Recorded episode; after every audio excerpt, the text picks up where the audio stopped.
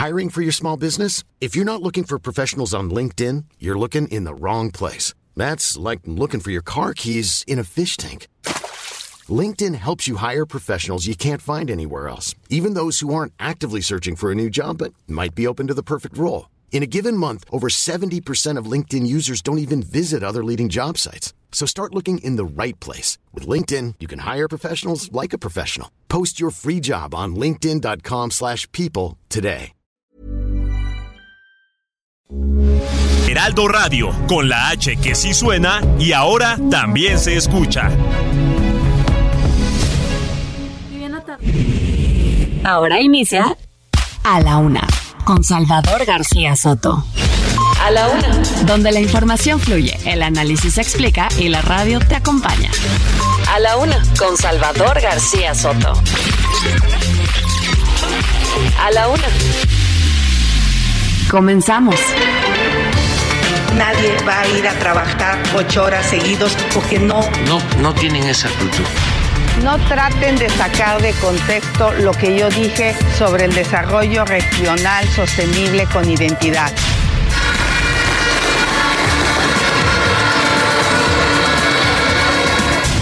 Que Dios siga bendiciendo los procesos, dando sabiduría a las autoridades y a nosotros la fortaleza Queremos que le paso el chato. Hemos libros anteriores, no porquerías, no basuras. Hoy Robledo, él no quiere abandonar el proyecto.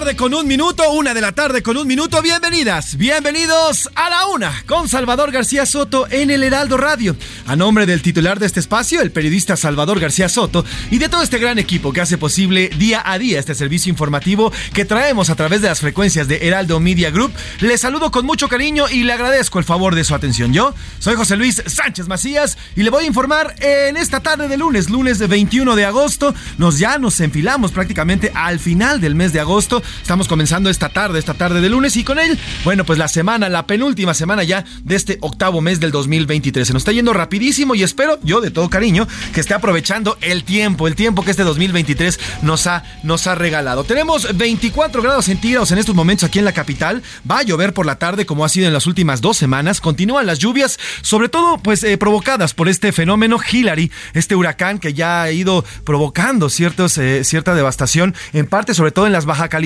Allá ha pegado bastante bien, ha pegado bastante fuerte, así que bueno, pues tendremos la información al respecto. Hoy, hoy lunes, dedicamos la música, la música se le dedicamos a la fotografía. El, el pasado sábado 19 de agosto conmemoramos y celebramos a esta, a este gran arte que es la fotografía. Esta fecha eh, hace referencia al nacimiento de uno de los inventos más revolucionarios de la historia, el daguerrotipo, presentado por Louis Daguerre ante la Academia de Ciencias en Francia de 1839. Estas cámaras funcionaban gracias al nitrato de plata y eran cámaras en las cuales la oscuridad hacían una especie de cámara de oscuridad y, y, se captaba la fotografía. Nada más que tomaba cerca de, cerca de dos horas tomar una fotografía para poderla tener y para poderla ver. Hoy ya tenemos, bueno, fotografías al alcance de la mano y precisamente hoy vamos a celebrar y vamos a conmemorar el Día de la Fotografía. Salvador García Soto, buena tarde, bonito lunes, arrancamos la semana. José Luis Sánchez, ¿cómo estás? Muy buenas tardes a ti, a todo el auditorio que nos escucha. Un gusto saludarlos en este inicio de semana y inicio también de a la una. Ya José Luis Sánchez arrancaba esta presentación. Y bueno, esto que decías de uno de los inventos más revolucionarios, sin duda. La fotografía vino a cambiar el antes y después de la percepción que tienen de sí, mismos los seres humanos. No es, no era lo mismo verse en un espejo que ya existían entonces que tener de manera permanente la imagen de una persona. Esto revolucionó por completo pues, el concepto de, del ser humano, el concepto que el ser humano tiene sobre sí mismo, la imagen pues del ser humano y comenzó con esto, con el recuerdo de alguien, algún ser querido que uno guardaba con mucho, como un tesoro en una fotografía impresa y ahora pues se ha revolucionado otra vez con la eh, inteligencia artificial, con las eh, los celulares, los teléfonos celulares que han venido a cambiar otra vez el concepto de la fotografía. La fotografía ya no es un asunto de expertos, ya no hay que ir a un estudio para que le hagan a uno un retrato. Ahora usted mismo se lo puede hacer con las llamadas selfies y bueno, pues esto ha también venido a cambiar todo todo lo que conocíamos en torno a la imagen que tenemos de nosotros mismos. interesante sin duda todo este tema que vamos a estar abordando en la música el día de hoy. Vamos a homenajear a la fotografía en este Día Mundial que se celebró eh, ayer ayer eh, domingo en eh, el, sábado. pasado, perdóneme, el Día Mundial de la Fotografía. Y vámonos, si le parece, a la información directo a las noticias de cajón, las que usted no se debe perder en este día. Estas son las de cajón en A la Una. Y autodefensas en Chiapas, en la comunidad de Pedernal Yaxintín, en San Cristóbal de las Casas, crearon un nuevo grupo de autodefensas, un nuevo grupo armado más. Chiapas está armando hasta los dientes de manera peligrosa. Muchos grupos cada vez más eh, fuertes están teniendo presencia y control territorial con las armas en este estado de la República y AMLO contra Xochitl. A pesar de las de las eh, de las medidas cautelares que le dictó el INE, hoy el presidente López Obrador vuelve a remeter contra Xochitl Galvez y deja el barco. Zoé Robledo no irá por la gubernatura de Chiapas, dice que se va a quedar en el IMSS. Esto lo anunció hoy el presidente López Obrador, que dijo haber recibido una comunicación directa de Zoé Robledo, que le dijo que no le interesa ya ir a Chiapas, que él prefiere terminar su eh, sexenio al frente del IMSS. Y arrancan, la UNAM arrancó formalmente el proceso para definir al sucesor de Enrique Gragua, el nuevo rector que regirá las, los destinos de esta casa de estudios. Ya hay reglas públicas, se publicó ya la convocatoria para este elección del nuevo rector. Le vamos a dar toda la información. ¿Y qué nos pasa? Le voy a contar sobre el asesinato de una mujer en Cajeme, Sonora. Estaba defendiendo a su hermana del acoso de un hombre eh, de la tercera edad en una carnicería el hombre sale eh, de la carnicería, lo, lo, corren literalmente después de este caso de acoso, pero después regresa armado y asesina a la mujer. Le voy a contar estas historias de violencia que nos están asfixiando a los mexicanos. Y con todo, Hillary tocó tierra por segunda vez la mañana de este domingo en Baja California. Hubo fuertes lluvias, altos oleajes e inundaciones. Le voy a tener todos los detalles de cómo se encuentran en estos momentos varios municipios de Baja California Sur. Y en los deportes, hermoso fútbol. España se coronó campeona del Mundial Femenil por primera vez en su historia con la jugadora del Pachuca, Jennifer Hermoso, esta mexicana que colaboró con este campeonato. España se convierte en uno de los pocos países que es, ya es campeón del mundo en el fútbol varonil y también en el femenil. Solamente Alemania y España han logrado esta gran hazaña. En el entretenimiento, Anaya Rega nos habla sobre el asalto que sufrió el cantante español Miguel Bosé. Oiga, una historia de terror la que vivió Bosé en su casa aquí en la Ciudad de México se metieron a su domicilio, lo asaltaron a él, amarraron a sus hijos, los amagaron y se llevaron su dinero y sus camionetas. Le voy a contar de este historia de horror que sufrió este cantante español en territorio mexicano. Como ve, tenemos mucha información, muchos temas importantes para estarle informando, por supuesto comentando también en este lunes arrancamos la semana y una semana movida en materia de información. Deseo que todo vaya marchando bien para usted en este inicio de semana, que se le esté facilitando comenzar la semana y que toda la semana sea para usted una buena semana en donde se cumplan sus metas, sus tareas y sus objetivos.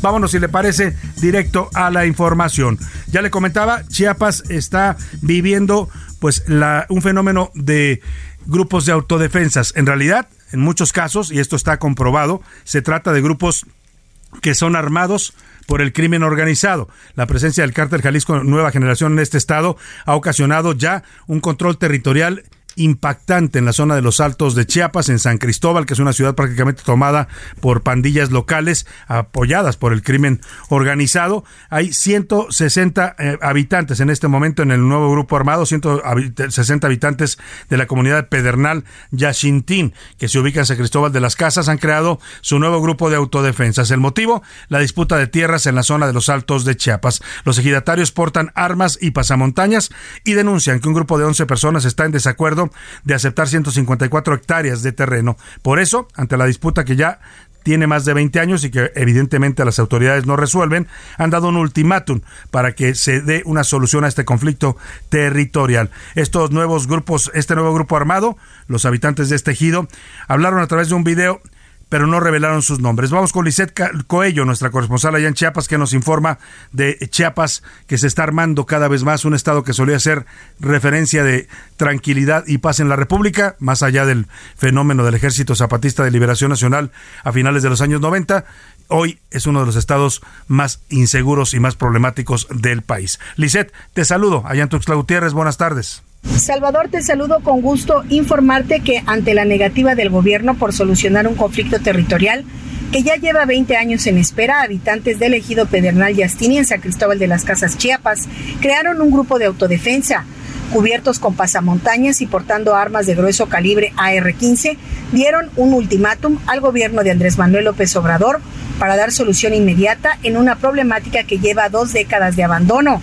Los ejidatarios, que suman 160 y que representan la mayoría en el ejido pedernal, precisaron que a diferencia del grupo minoritario, que no pasan de 11 ejidatarios, estos últimos se niegan a aceptar las 154 hectáreas que ya la propia comunidad decidió en común acuerdo con la reforma agraria cederles. Sin embargo, la minoría pretende obtener la mitad de la totalidad Precisaron que ante la falta de oídos y la sordera de los gobiernos decidieron armarse como autodefensas para defender sus tierras y las tierras de sus hijos, toda vez que los del bosque continúan talando hectáreas de manera indiscriminada y sin sembrar un solo árbol, aunado a estar invadiendo parte de tierras que ya no les corresponde.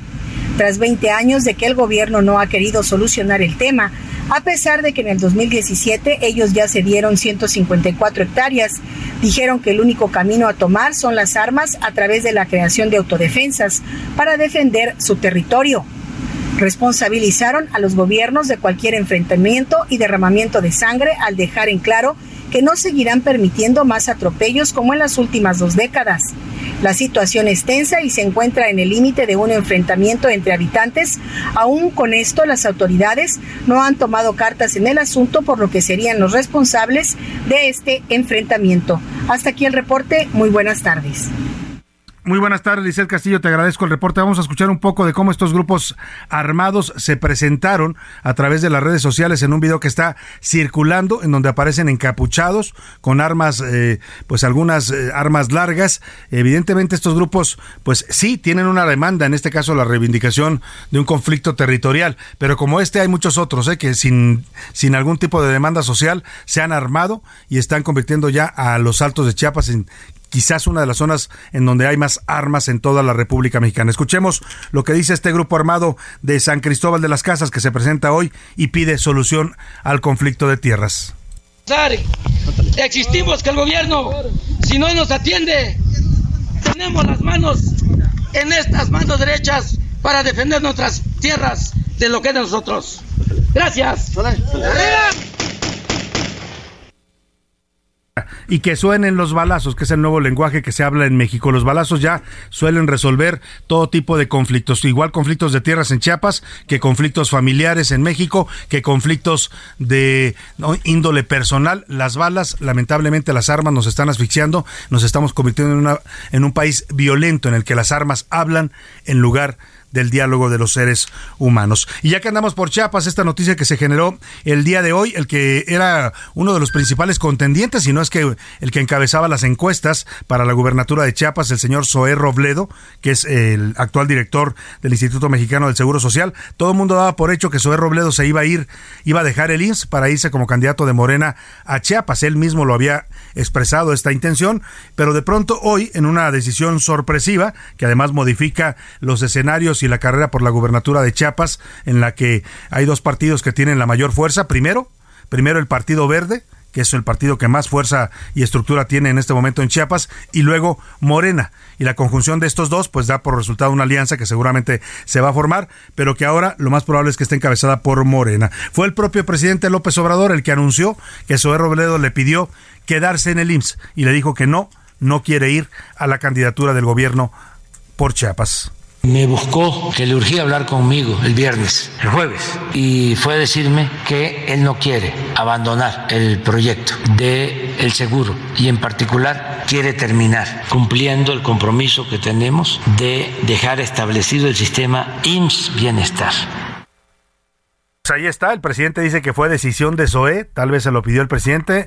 Ah, como dijo el clásico, haya sido como haya sido, Zoé se baja de la contienda por Chiapas y esto, le decía yo, modifica los escenarios. ¿Quiénes quedan en la contienda? Bueno, está por un lado el eh, actual presidente del Senado de la República, Eduardo Ramírez de Aguilar, que es eh, de Morena aunque él también tiene vínculos con el Partido Verde y con Manuel Velasco, el gobernador chapaneco, actual corcholata presidencial, queda, pues, es el que queda mejor posicionado en este momento, Eduardo Ramírez de Aguilar. Fíjese, justamente hoy, hoy eh, publicaba el Heraldo de México en su ruta 2024 una encuesta sobre cómo iba la contienda en Chiapas. Y según la encuesta del Heraldo de México y de Poligrama, estaba encabezando las encuestas Zoé Robledo con 28.9%. Le sigue Eduardo Ramírez de Aguilar con 16.5%. Más atrás están la eh, diputada Patricia Armendaris con 10.4% y muy cerca la senadora Sacil de León, que es senadora de Morena por el estado de Chiapas, son los principales, así es que se modifica pues este escenario, también está por ahí Luis Armando Melgar, que es diputado del Partido Verde, así es que los números quedarían hoy favoreciendo las encuestas al señor eh, Eduardo Ramírez de Aguilar, actual presidente del Senado, que sería en este momento pues el que encabeza las encuestas para la gubernatura de Chiapas tras la decisión eh, de Zoé Robledo de no competir por esta candidatura. Y hablando del presidente López Obrador, pues ya usted ya sabe que el presidente no entiende que no entiende, ¿no? O sea, simplemente no, no le aplica la ley a él, por alguna razón extraña él cree que, como presidente no está obligado a cumplir la ley, y entonces a pesar de que el INE y el tribunal y, eh, electoral, el Tribunal Federal de la, Electoral del Poder Judicial de la Federación, además de varios jueces, ya por lo menos dos jueces le dictaron órdenes eh, judiciales para que deje de atacar a Xochil Gálvez, para que borre los contenidos en donde hablaba de la senadora panista, lo acusaron de violencia de género pues hoy volvió otra vez en contra de Xochil Gálvez. Eh, el mandatario presentó un video del aspirante panista por el Frente Amplio por México, en el que hizo una serie de declaraciones sobre los trabajadores del sur del país. Eh, Xochil Gálvez dijo en uno de los recientes foros del Frente Amplio que en, en el sureste, sur-sureste de México no aplicaban las ocho horas continuas de trabajo que a diferencia del norte, en donde sí trabajaban de corrido, en el sur, pues solían tener jornadas más acortadas o a veces eh, eh, divididas, divididas por, eh, las, por los horarios de comida. Esto es lo que comenta Xochitl Gálvez y ahora le voy a poner lo que le responde hoy el presidente López Obrador que hay una cultura distinta en el sureste del país y no podemos aplicar un modelo similar al del norte. Recuerdo cuando, cuando trabajaba con Fox, quisieron instalar maquiladoras en San Cristóbal de las Casas y les dije va a ser un fracaso. Nadie va a ir a trabajar ocho horas seguidos porque no es su cultura. Bueno, lo que dice Xochitl Galvez, pues eh, tiene, tiene razón, son culturas distintas, son hábitos distintos, son costumbres distintas las del sur y las del norte, eso no es nada que no podamos decir y que no es ofender a ninguna de las dos regiones de México, pero el presidente se lo tomó muy a pecho, como él es eh, del sureste, él es tabasqueño, pues él dijo literalmente pues que pues que Xochitl está mal, escuche usted no tienen esa cultura. Muchísimo, muchísimo se trabaja en los pueblos del, del, sureste, en todo México. La gente es muy trabajadora. Ojo con esto, Xochitl Gálvez nunca dijo que usted escuchó que, en el sureste fueran flojos. Dijo que tenían una cultura distinta, no dice que no trabajen. Claro que trabaja la gente del sureste.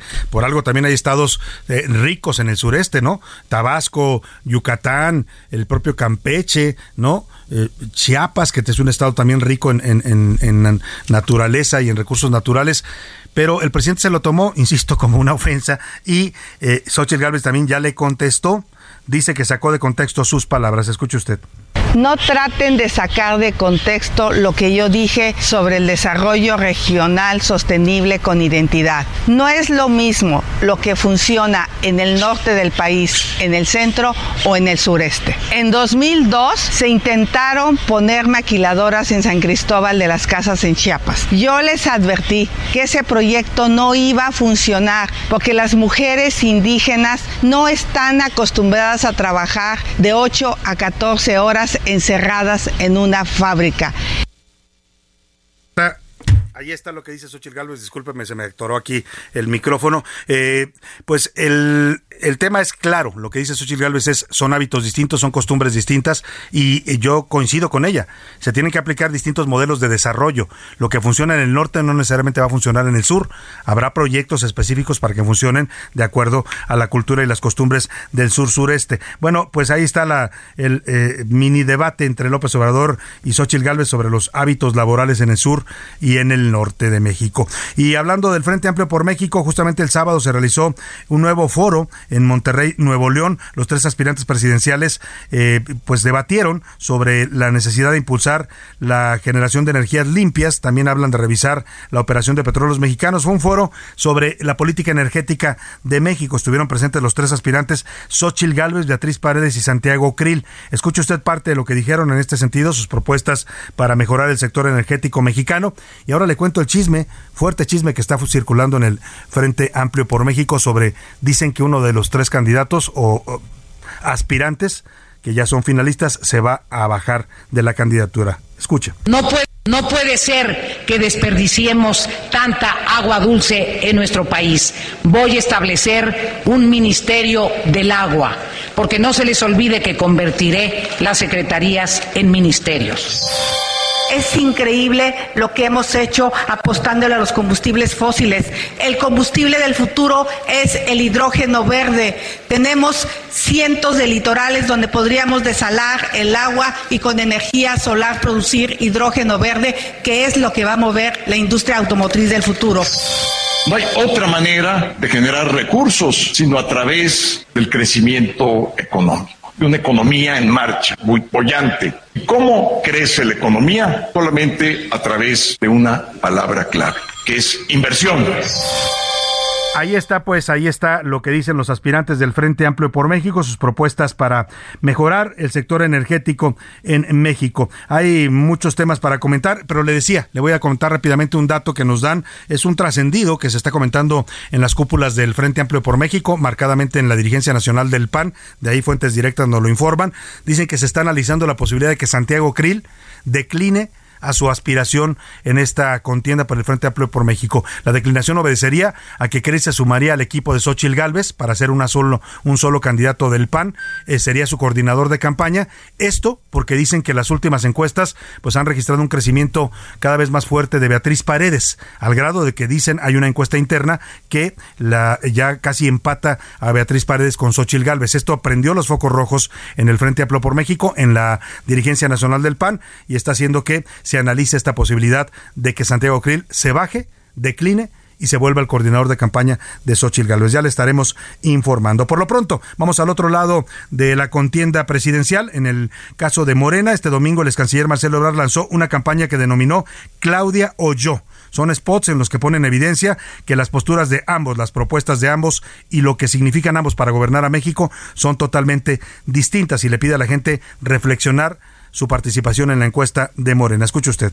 Ya contamos con la Guardia Nacional. Tenemos más de 120 mil efectivos. Ese es un gran avance. Ahora tienes que decidir si ya es suficiente o lo llevamos al siguiente nivel de seguridad. Yo creo que tenemos que llegar más lejos. Entre Claudia y yo hay dos visiones distintas para el futuro de la seguridad en nuestro país. Tú decides si nos quedamos aquí o su la convocatoria y la invitación que hace Marcelo Ebrar, tú decides, le dice a la gente, o Claudia o yo, con lo que cada uno representa. Oiga, vámonos, si le parece, a las preguntas que le voy a formular en este lunes para que usted participe con nosotros, nos dé sus puntos de vista, sus comentarios y opiniones. En A la Una te escuchamos. Tú haces este programa. Esta es la opinión de hoy.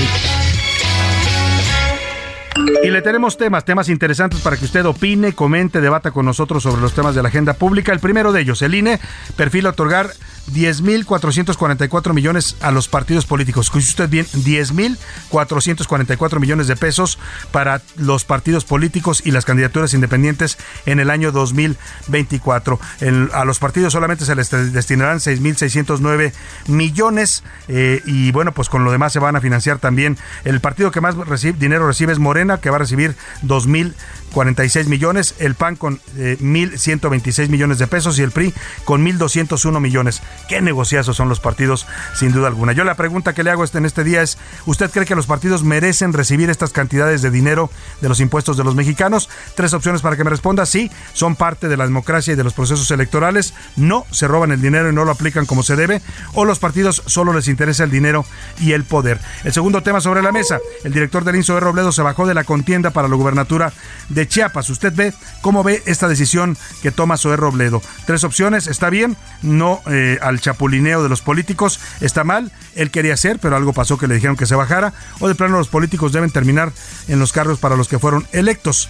Y finalmente, eh, tengo por ahí una pregunta pambolera que le voy a hacer al regreso de, de la pausa. Por, también al regreso le comento sobre lo que está pasando en la UNAM. Ya lanzaron la convocatoria, ¿eh? ya hay reglas y se abre el proceso para la elección de un nuevo rector o rectora, ¿eh? porque por primera vez podría ser una mujer. Nos vamos a la pausa con música de fotografía. Esto se llama Fotos y Recuerdos de la gran Selena Quintanilla. Todo lo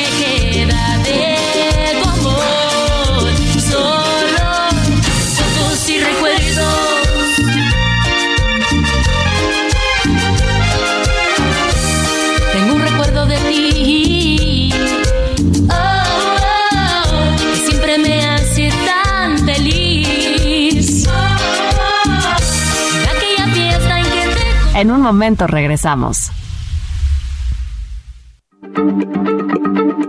Heraldo Radio, la H se lee, se comparte, se ve y ahora también se escucha.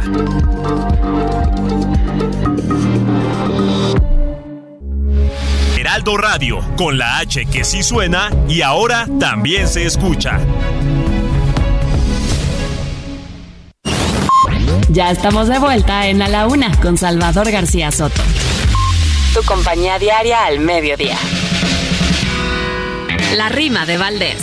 ¿O de Valdés la rima?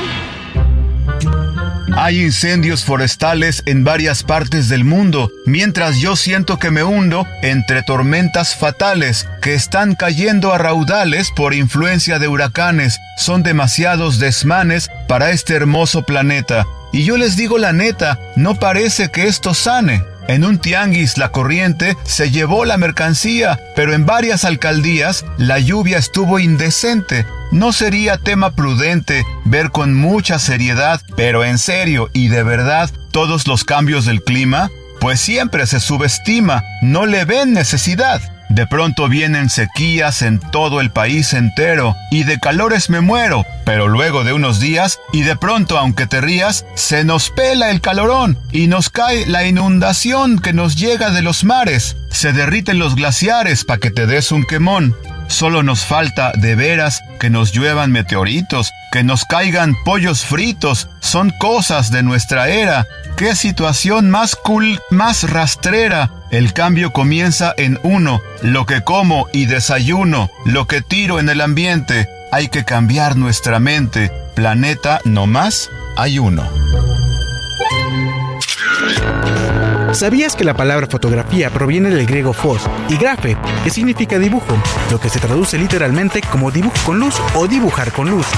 La fotografía es el proceso de capturar imágenes mediante la proyección de luz en un medio sensible como una película o un sensor digital para crear una representación visual de una escena deseada.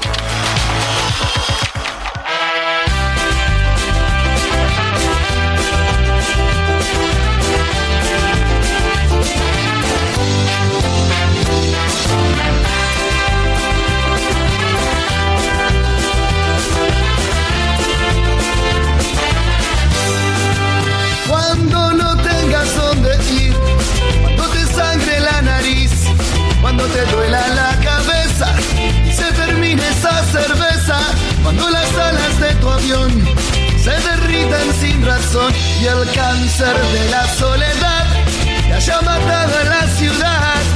Yo romperé tus fotos, yo quemaré tus cartas para no verte más,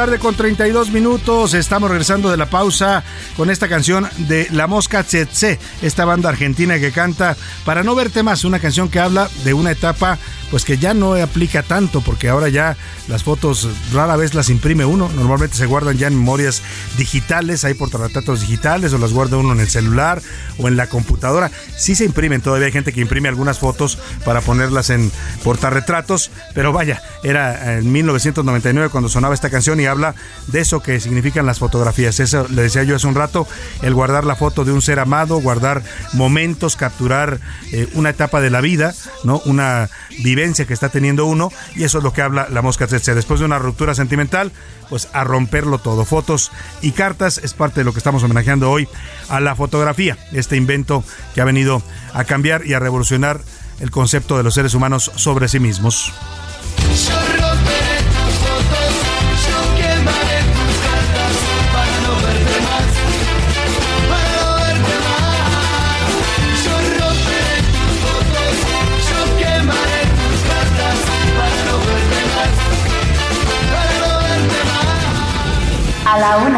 Con Salvador García Soto. Una de la tarde con 34 minutos. Seguimos, seguimos con más información para usted aquí en A la Una. Eh, vamos a platicar de esto que le estaba comentando, la convocatoria que ha lanzado ya la Universidad Nacional Autónoma de México. Ya lo habían anunciado hace unos días en un comunicado que se iba a anticipar. Cerca de dos meses se adelantó el proceso de sucesión que estaba contemplado para arrancar en noviembre próximo por decisiones pues internas. Supongo que los tiempos, analizar un poco la con el contexto. Yo creo que al final, no lo dice la universidad, ni lo va a decir, pero la decisión de anticiparse dos meses a elegir a su, a su nuevo rector o rectora eh, tiene que ver con... Eh, con lo que está pasando también en la política mexicana. O sea, no quieren que se mezcle el proceso de sucesión de la rectoría con las campañas presidenciales. Entonces, lo que están buscando es de por sí ya están las campañas a todo lo que dan en estos procesos internos, están buscando un poco que primero se resuelva de la UNAM y ya después que se sepa quiénes van a ser los candidatos presidenciales. Pues ahí está esta decisión de la UNAM, se publica ya este lunes en la Gaceta la convocatoria que define las reglas, los tiempos y los procedimientos, incluidos los requisitos que tendrán que cumplir los que aspiren. Hay una lista larga, ¿eh? le voy a ir preparando nombres porque ya suenan varios nombres y le tengo una buena noticia, una noticia que podría ser histórica. algunas de las que puntean en esta intención de ocupar la rectoría de la UNAM son mujeres. O sea, por primera vez en la historia podría la UNAM tener una mujer como rectora. Vamos a escuchar esto que nos preparó Ricardo Romero sobre el proceso de sucesión en la Universidad Nacional Autónoma de México. La Universidad Nacional Autónoma de México dio el banderazo de salida para el proceso de selección del nuevo rector que ocurrirá en noviembre de este mismo año y que reemplazará en el puesto a Enrique Graue luego de dos periodos en el puesto que en total sumaron ocho años. La máxima casa de estudios publicó este lunes en la Gaceta UNAM la convocatoria y los requisitos que deberán cubrir las y los aspirantes a la dirección de la Rectoría Universitaria. De acuerdo con el documento, la persona titular de la rectoría debe ser mexicana o mexicano por nacimiento, mayor de 35 y menor de 70 años, poseer un grado superior a bachiller, tener al menos 10 años de servicio docente o de investigación en la universidad, haberse distinguido en su especialidad y gozar de estimación general como persona honorable y prudente. Además, deberán entregar la siguiente documentación: currículum vitae, semblanza profesional, proyecto de trabajo para el periodo 2023-2027 y una síntesis del mismo a más tardar el 4 de septiembre del 2023 a las 18 horas. Entre los aspirantes a la rectoría resaltan los siguientes perfiles. Inmanuel Ordorica, director general de Evaluación Institucional de la UNAM. Leonardo Lomelí, secretario general de la UNAM. Luis Álvarez y Casa Longoria, secretario administrativo de la UNAM. William Lee Alardín, coordinador de investigación científica de la UNAM. Mónica González Contró, directora del Instituto de Investigaciones Jurídicas de la UNAM. Guadalupe Valencia García, coordinador de Humanidades de la UNAM. Y Patricia Dolores Ávila, secretaria de Desarrollo Institucional de la UNAM. Tras un proceso de selección, será el 12 de octubre que la Junta Universitaria de Gobierno hará públicos los nombres de las personas con las mejores cualidades para ocupar la rectoría durante el periodo 2023-2027, pero será hasta noviembre que se dará a conocer al nuevo rector de la máxima casa de estudios. Para la UNA con Salvador García Soto, Ricardo Romero. Bueno, pues ahí está, ya empieza el proceso, hay varios inscritos, eh, hay nombres ya que están sonando, le voy a mencionar algunos de los nombres, le decía que algunos de los más destacados, de los que ubican adentro de la UNAM como los que tienen mayores posibilidades son mujeres, escuche usted, está, por ejemplo, eh, enfilado Leonardo Lomelí Vanegas, es el secretario general de la UNAM actual, está también William Lee Alardín, es el jefe de investigación científica de la UNAM, a este se le vincula cercano a la jefa de gobierno Claudia Sheinbaum o ex de gobierno Claudia Sheinbaum. Está Patricia Dolores Dávila Aranda, secretaria de Desarrollo Institucional de la UNAM, es la primera mujer. Está Guadalupe Valencia García, coordinadora de Humanidades también de la UNAM, es otra que se dice tiene muchas posibilidades. Y está Raúl Contreras Bustamante, director actual de la Facultad de Derecho de la UNAM, además de Luis Álvarez y Casa Longoria, que es el secretario administrativo de la UNAM e Imanol Ordorica, director de evaluación de la UNAM, que también es eh, cercano, digamos, a Claudia Sheinbaum, porque ambos fueron integrantes del, del CEU, de aquel movimiento de eh, estudiantes eh, que tomó incluso en paro la UNAM allá por los años de 1999. ahí están los seis, perdóname, siete aspirantes más importantes, los que nos dicen fuentes de la UNAM, que están encabezando en estos momentos los nomios. Ahí no hay encuestas en la UNAM, no se hacen encuestas como en la contienda política, pero sí se va midiendo qué tanto apoyo. Ahí lo que se trata es de buscar el apoyo de facultades, institutos, de escuelas, de preparatorias. En la medida que cada quien logra más apoyos es como llega a la elección que se realiza en la Junta de Gobierno, que es la, que decide si 15 integrantes son los que votan para ver quién es el nuevo rector de la universidad. Vamos a seguir de cerca este proceso importante, sin duda, por todo lo que significa en la UNAM en la vida social, económica y también política de este país. Oiga, por lo pronto vamos a la realidad, esta realidad dolorosa de los mexicanos, el derecho de piso o la extorsión que lamentablemente lo está invadiendo todo los narcotraficantes y a veces ya ni siquiera es el narco, a veces son grupos de crimen organizado que encontraron ya en esta forma eh, un modus vivendi y van y les son pandillas armadas, pues células armadas que van y le dicen a la gente, me tienes que pagar tanto o te cierro tu comercio, ¿no? O te lo incendio, o te mato a ti, o mato a tu familia. ¿Y qué va a hacer usted cuando lleguen con amenazas de ese tipo? Yo he visto dos reacciones de los comerciantes, los empresarios, mucha gente que tiene un negocito. Bueno, ahora esto está tan tan, tan metido en, ya en la economía mexicana que se ha convertido en un impuesto paralelo. O sea, los mexicanos no solo le pagan impuestos al SAT, a los ayuntamientos, a los gobiernos estatales, sino ahora también le pagan impuestos al narco pero le, digo que está llegando a tanto que se metieron ya en todo. O sea, a una señora que vende tamales en la calle, en Acapulco, le cobran derecho de piso. A un señor que vende dulces, van y le cobran también. Y por supuesto a gran escala, pues es todavía peor. Usted ha visto que el limón en México tiene un comportamiento de precios bastante extraño. O sea, no, no solo por la inflación, el limón a veces se dispara de precio, ¿no? Lo hemos visto carísimo. Hace unos meses estábamos haciendo bromas sobre que era el oro verde, le llamaban ya al limón, que era un lujo tener unos limones en la casa. Bueno, pues esto se debe también al tema de derecho de piso o extorsión. Los productores de limón de, de Michoacán, sobre todo, y de Colima, están siendo extorsionados por los cárteles del narcotráfico. Les piden cuota para poder sacar su producción de limones fíjese qué tan grave es esto. Por esto mataron a Hipólito Mora, a este líder de autodefensas que desde hace ya varios años, en 2014, se levantó en armas para defender a los productores de limón. Bueno, pues mataron a Hipólito Mora y la extorsión o derecho de piso para los limoneros de Michoacán sigue siendo bastante grave. Ellos mismos lo denuncian. Vamos con Iván Márquez que nos cuenta.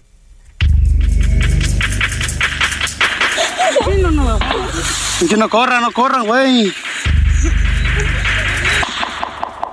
El crimen organizado ahora ataca productores, cortadores y empacadores de limón en Michoacán a través de extorsión. Y es que en el valle de Apatzingán, en la región de Tierra Caliente, conformado por Apatzingán, Tepalcatepec, Buenavista, Guililla, Parácuaro y Mujica, al menos 300 empacadores de este cítrico pagan cuotas al crimen organizado. Delincuentes se quedan con 60 centavos por kilo de limón y 12 pesos por caja de 20 kilos. Por esta razón, y en medio de la ola de violencia en su contra, pararon actividades. Así lo dio a conocer el secretario de gobierno, Carlos Torres. Hay unas comunidades que están pegadas hacia Patzingán, que sí, dos este, empaques no abrieron, desconocemos las circunstancias. ¿Solo dos? Y en el caso de Apatzingán, este, no abrieron el mercado tradicional que se conoce, donde todo el mundo lleva su, la venta de limón, no, no abrieron. Dicha versión fue confirmada por Guadalupe Mora, hermano del fallecido Hipólito Mora, quien denunció en reiteradas ocasiones extorsiones en su municipio y quien dio su vida por evitar estas prácticas.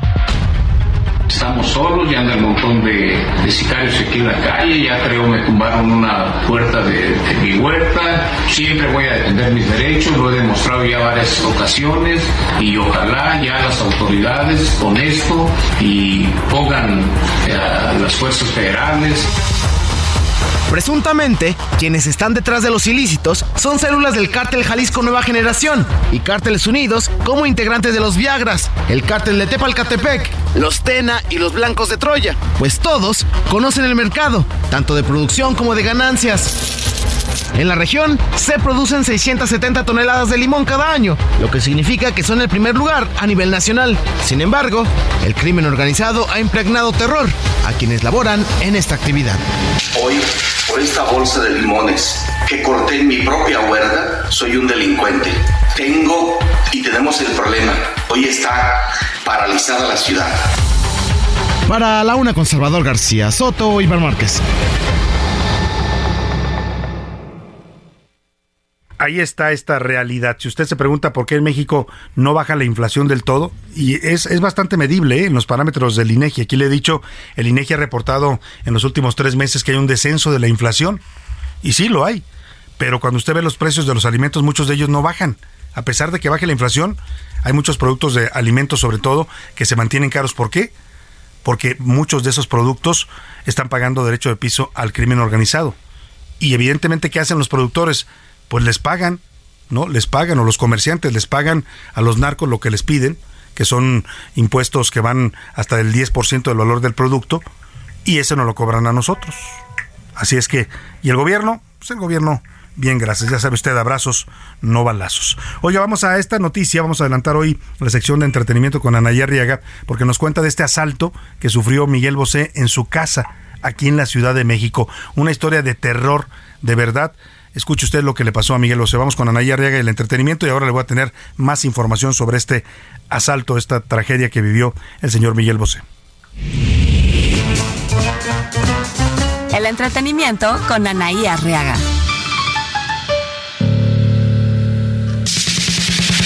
Así es, mi querido Salvador. El fin de semana creció la especulación acerca de que Miguel Bosé había sido asaltado. Hoy el artista en sus redes sociales lo confirma. Colgó un comunicado en el que manifiesta, queridos amigos, el viernes por la noche un comando de 10 sujetos armados irrumpió en mi domicilio. Nos asaltaron, nos tuvieron atados a mis hijos, al personal de mi casa y a mí durante más de dos horas. Fue todo muy tenso, delicado y desagradable. Esta es la única versión a la que deberían atender. Se están diciendo cosas que no son ciertas, como habitualmente ocurre.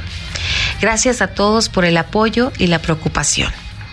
Además, manifiesta que no se va a ir de México y que sus pequeños se comportaron como dos valientes admirables. Que tengan una excelente tarde. Recuerden, pórtense muy mal, pero cuídense muy bien. Muchas gracias, Anaí Arriaga. Y vamos a platicar de este tema. Nos está visitando aquí en la cabina. Nos da gusto darle la bienvenida a David Fuentes. Él es nuestro reportero de investigaciones especiales. Y curiosamente me comentaba que trae información. Él siempre está muy al tanto del asunto de la fuente policiaca, que es una de sus fuentes que cubre de la fuente de seguridad. Y se enteró de detalles de este asalto. Qué horror lo que vivió Miguel Bosé. David Fuentes, te saludo. Bienvenido. Bienvenido, Salvador, un placer saludarte a ti y a los eh, radioescuchas. Gracias por la invitación. Pues eh, como lo comentas, hay que eh, contextualizar un poco la, la residencia eh, eh, donde fue eh, o donde ingresó este comando armado es uno de los más exclusivos de la Ciudad de México. en, eh, en este lugar, bueno, vive eh, eh, hombres eh, muy influyentes, políticos, personajes de la farándula y eh, para ingresar solamente a este complejo hay que tener un acceso. Sin ese acceso simplemente no, se puede pasar. Te dan a veces está un código, este código QR para que puedas entrar.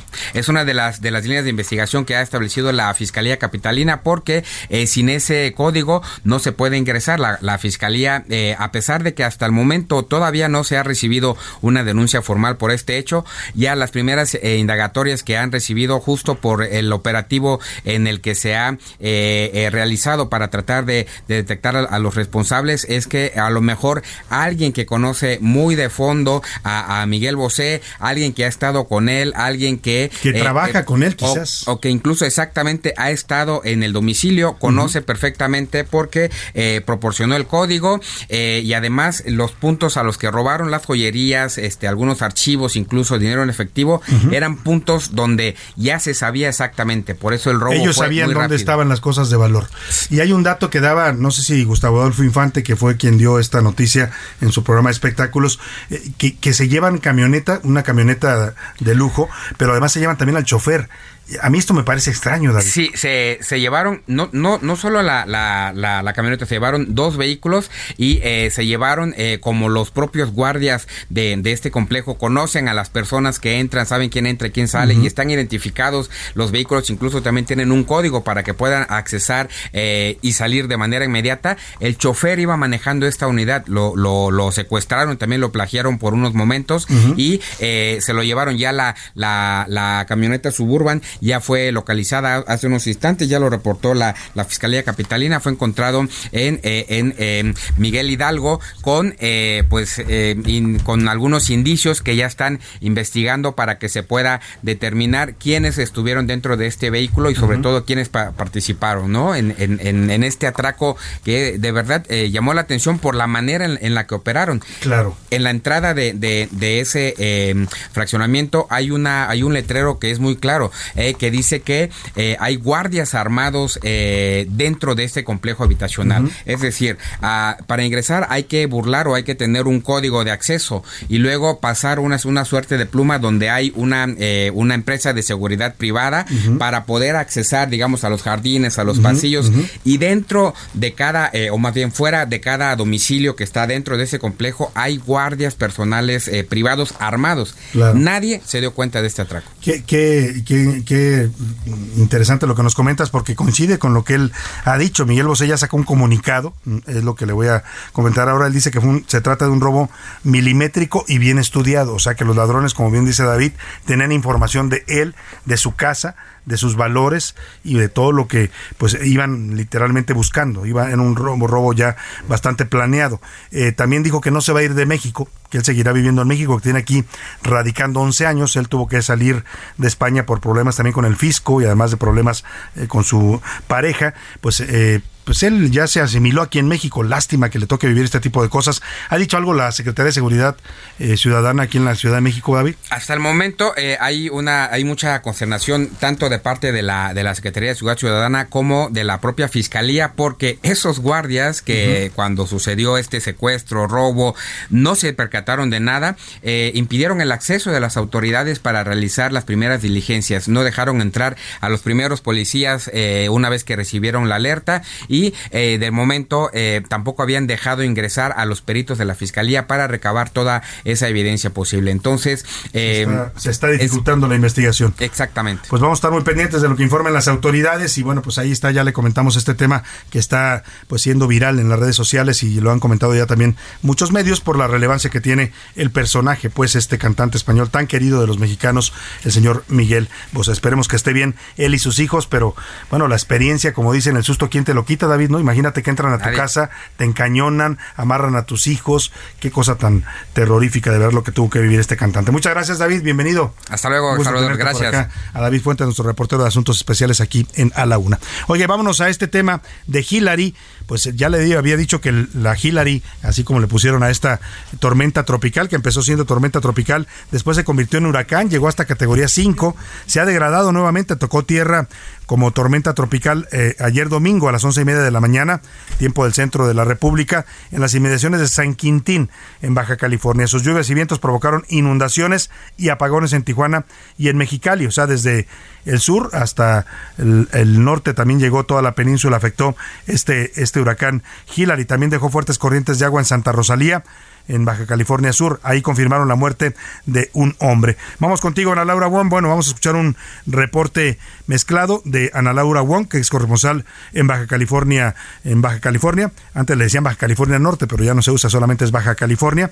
Y también a Germán Medrano en Baja California Sur. Adelante, ambos, buena tarde.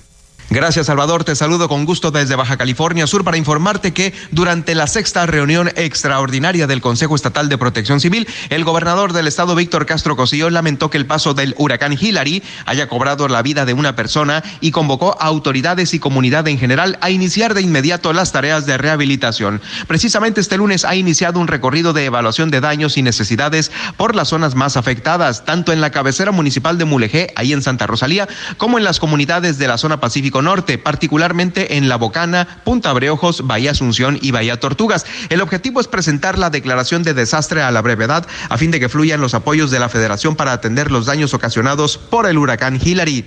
Por su parte, la alcaldesa de Mulegé, Edith Aguilar Villavicencio, detalló que en Bahía Asunción y en Bahía Tortugas se presentaron grandes daños materiales. Se encuentran también sin energía eléctrica. Ahí se reportaron 1.500 albergados. La noche del domingo, siete vehículos quedaron varados por la inundación en la carretera escénica a la altura del nodo Pemex en playas de Rosarito. De acuerdo a Carlos García Ames, director de Protección Civil y Bomberos de Rosarito, fueron rescatadas cuatro personas, entre ellos dos menores de edad. También se rescataron a siete perritos bulldog francés que venían con una pareja de ciudadanos americanos.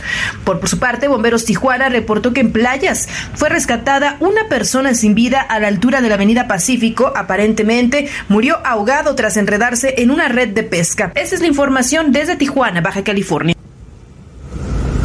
Ahí está lo que está ocurriendo allá en la península de Baja California. Afectaciones por Hillary también afectó el estado de Sinaloa, también causó daños en Sinaloa. En Ahome registraron inundaciones y en Culiacán se informó de la muerte de otra persona por estas lluvias intensas. Nos vamos a ir a la pausa con música, pero antes le platico al regreso, le voy a contar lo que está pasando en Ecuador y Guatemala. Guatemala tiene un nuevo presidente, un hombre de social de la socialdemocracia, ganó la presidencia ayer en, en Guatemala. Hubo reacciones en todo el continente. Ya le platico al regreso. Vámonos con Photographs, una canción de Rihanna de 2009 sobre el dolor que surge cuando termina una relación y qué hago con las fotos. Regresamos.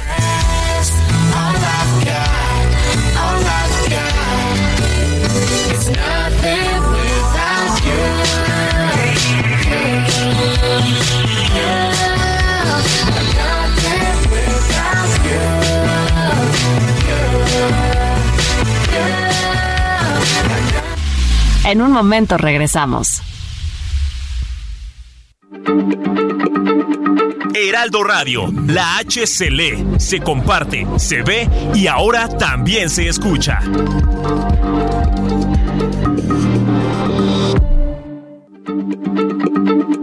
Heraldo Radio, la H se lee, se comparte, se ve y ahora también se escucha.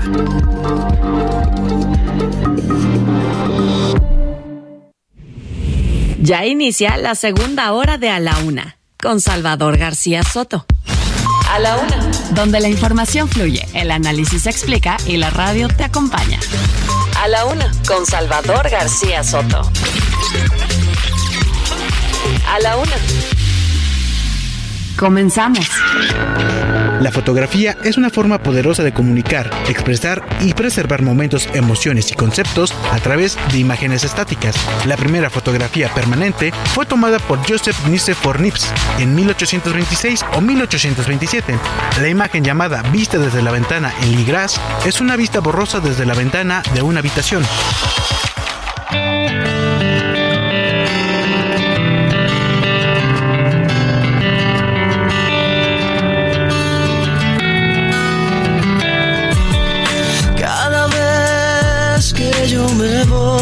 Llevo a un lado de mi piel tus fotografías para verlas cada vez que tu ausencia me devora entero el corazón.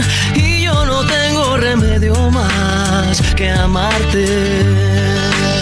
Y en la distancia te puedo ver cuando tus fotos me siento a ver en las estrellas tus ojos ven cuando tus fotos me siento a ver.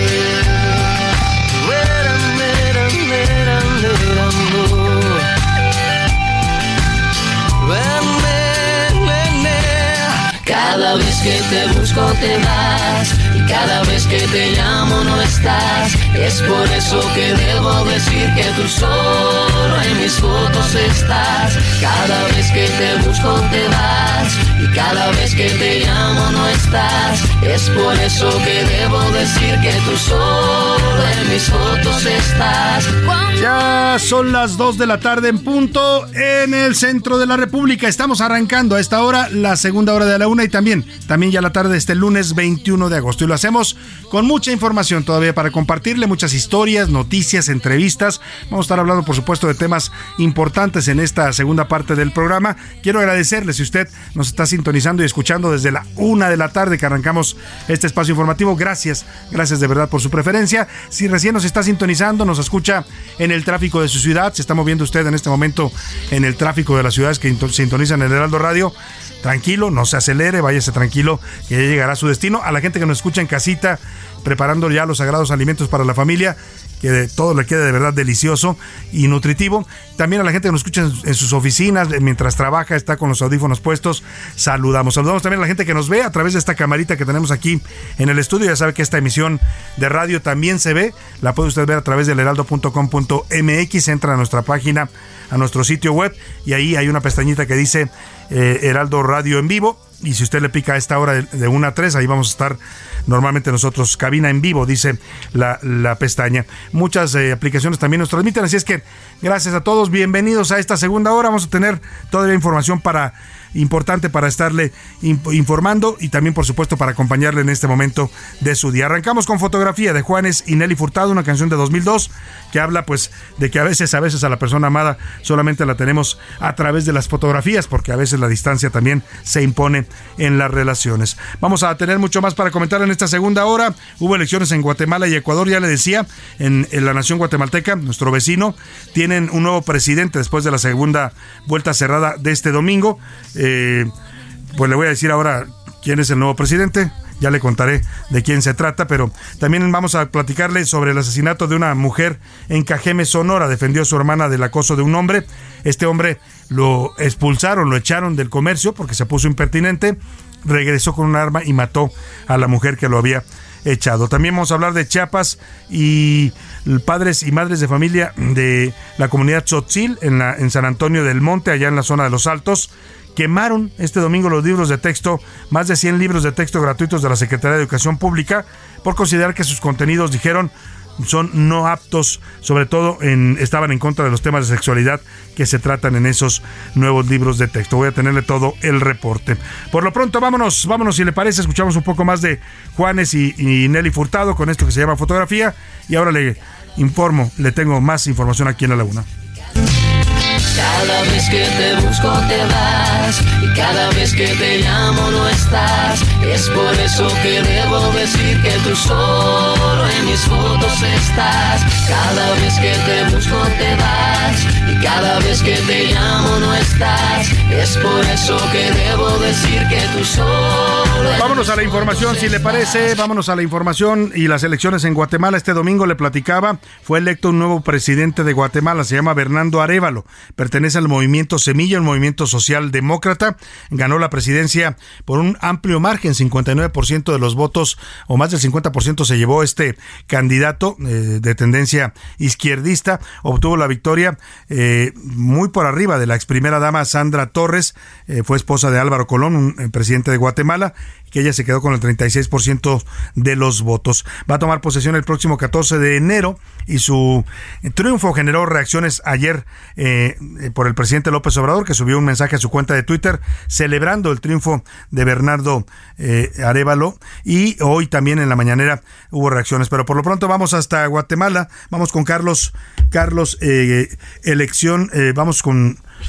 Carlos Ventura, periodista de Guatemala, que nos informa sobre estas elecciones en su país. Carlos, te saludo allá en Guatemala. Muy buenas tardes. Buenas tardes para toda la audiencia del programa A la Una y gusto en saludarte Salvador García. Quiero contarles que los guatemaltecos han iniciado esta semana con la esperanza de un mejor futuro porque fue electo para presidente de la República el domingo último César Bernardo Arevalo de León, quien ganó la contienda electoral con el partido Semía con 2.440.460 votos, siendo el 58% del padrón electoral, superando a Sandra Torres del Partido Unidad Nacional de la Esperanza, quien obtuvo 1.567.311 sufragios, el 37.1% de acuerdo con las autoridades del Tribunal Supremo Electoral acá en Guatemala. En un proceso electoral atípico por la persecución judicial por parte del Ministerio Público hacia el partido Semía y que consiguió que un juez de menor instancia ordenara de urgencia al Tribunal Supremo Electoral la cancelación de la personería jurídica del movimiento Semía para la segunda vuelta, esto se debió a que el binomio presidencial ganador propuso a la población el combate a la corrupción y detener el autoritarismo que se ha profundizado en la actual administración en el Ejecutivo y que es encabezado por el presidente Alejandro Yamatei, el cual ha causado el rechazo por parte de la población y provocó que los votantes le dijeran ya no más a la política tradicional en el país. César Bernardo Arevalo de León es un sociólogo de profesión de 64 años, actualmente es diputado ante el Congreso de la República de Guatemala y junto con su bancada han denunciado supuestamente varios actos de corrupción por parte del presidente Alejandro Yamatei en contubernio con su bloque de congresistas oficiales del partido Vamos. César Bernardo es el primer presidente de Guatemala que llega al poder siendo hijo de un exmandatario, en este caso de Juan José Arevalo Bermejo, quien gobernó el país en 1945. Karin Herrera Aguilar, de 55 años, será la próxima vicepresidenta. Es una química bióloga, científica, catedrática y socióloga guatemalteca. Ella sería la segunda mujer en llegar a la vicepresidencia de Guatemala. Su antecesora fue Roxana Valdetti Elías, quien renunció al cargo en mayo del 2015 a ser señalada de varios actos de corrupción durante la administración del Partido Patriota y que conllevó luego a la renuncia del expresidente Otto Pérez Molina. Saludos cordiales a toda la audiencia y para ti, Salvador,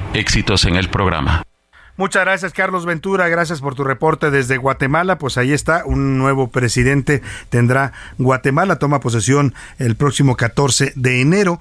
Y bueno, ya le decía que ayer el presidente López Obrador celebró, desde ayer mismo que se conoció la noticia del triunfo contundente, 59% de los votos. ¿eh? No es un triunfo menor el que logra César Bernardo Arevalo de León. Eh, la vicepresidenta será la, el segundo lugar. Interesante eh, esta medida del sistema electoral eh, guatemalteco, porque así no hay perdedores, ¿no? La del segundo lugar se convierte automáticamente en vicepresidenta Sandra Torres, que fuera, fuera la esposa del expresidente Álvaro Colom, eh, pues va a ser la vicepresidenta de Guatemala. Claro, en México ya no existe la figura de vicepresidente o vicepresidenta, existió durante varios eh, eh, décadas, y creo que hasta el siglo pasado todavía había vicepresidentes en México, pero fue eliminada ya de esta, esta, esta figura.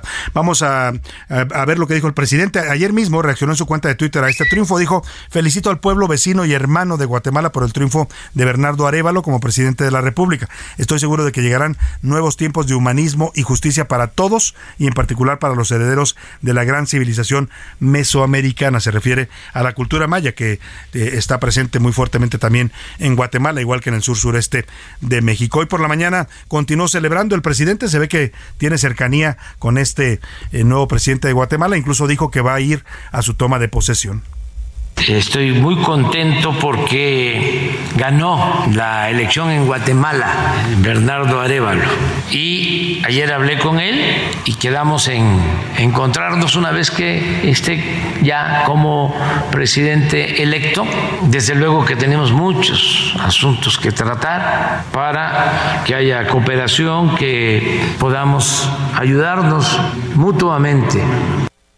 Bueno, pues hay cercanía por lo que se escucha de cómo habla el presidente del nuevo presidente de Guatemala, el presidente López Obrador.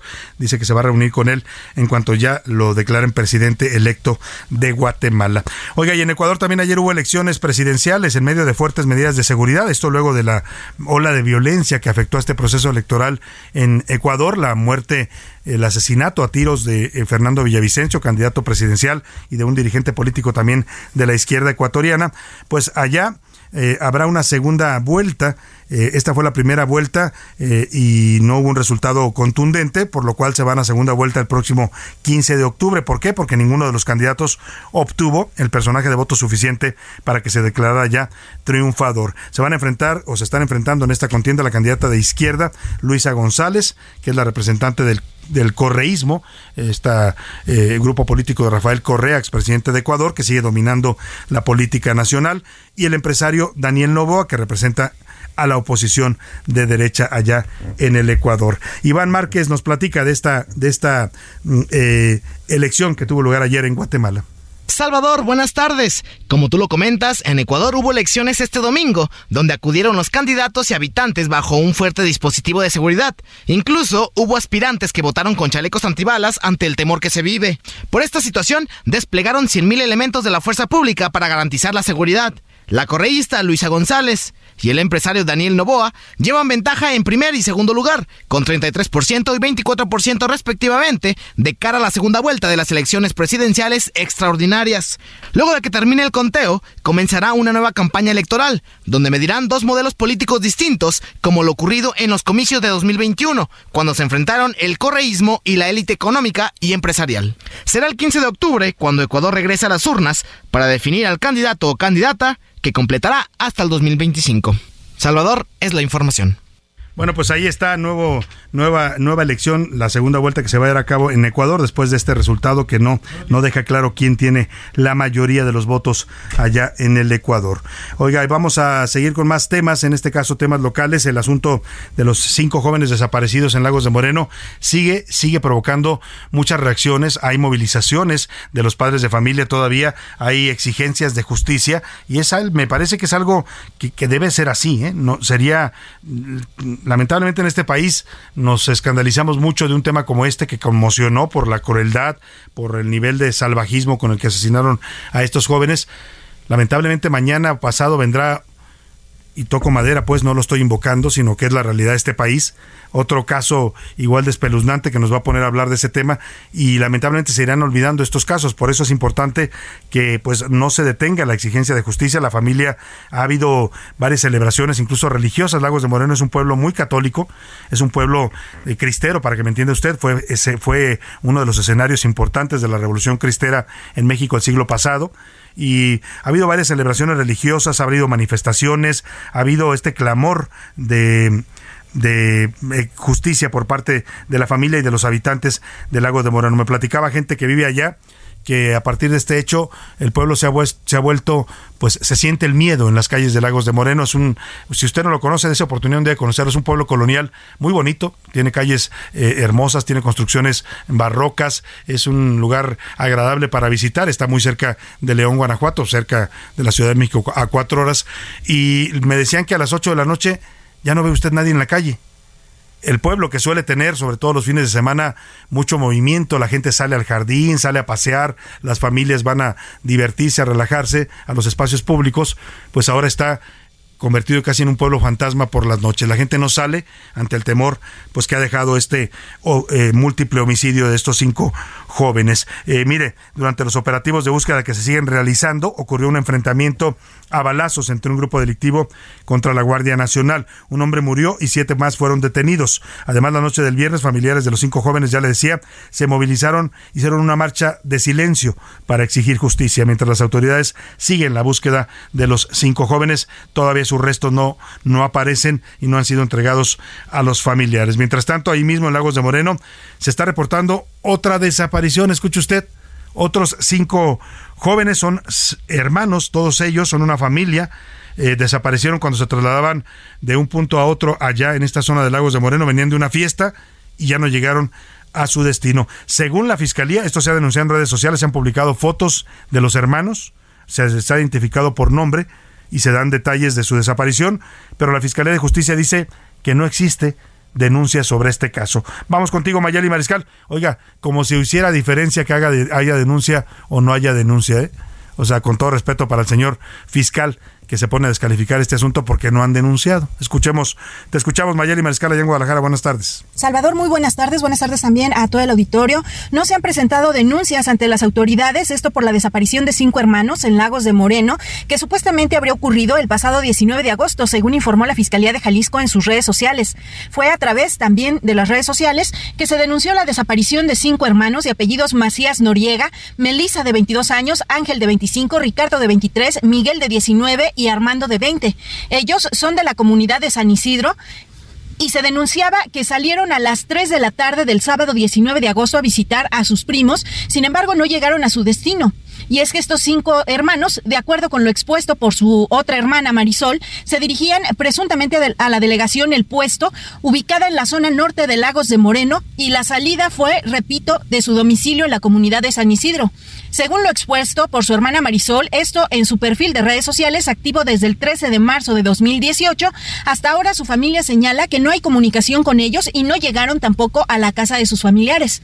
Sin embargo, las autoridades dicen que no hay denuncias. Así lo comunicó también el presidente municipal de Lagos de Moreno, Tecutli Gómez, quien publicó en sus redes sociales eh, que ya se habían hecho incluso algunos recorridos en la zona. No hay tampoco denuncia ni en la fiscalía ni al 911 y estas colonias en donde supuestamente desaparecieron dice que nadie los identifica. Esa es la información, Salvador. Seguimos atentos de este y otros casos.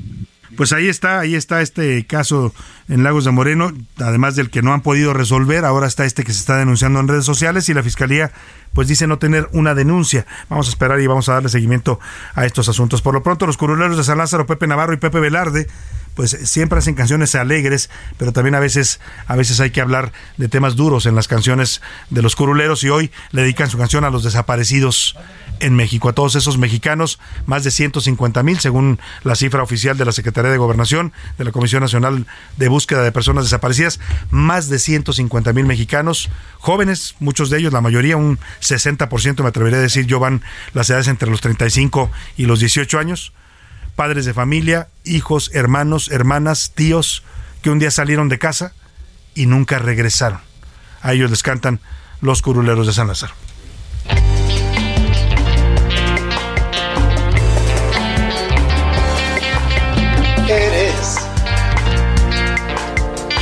Nuestro futuro en este mundo, eso eres nuestro pecado más profundo también eres.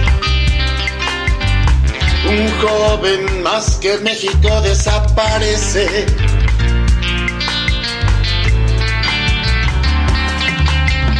Eres el que hace poco era un niño, eso eres. A mí solo dime dónde estás y ya no vienes. Aunque no parezca, importas mucho corazón.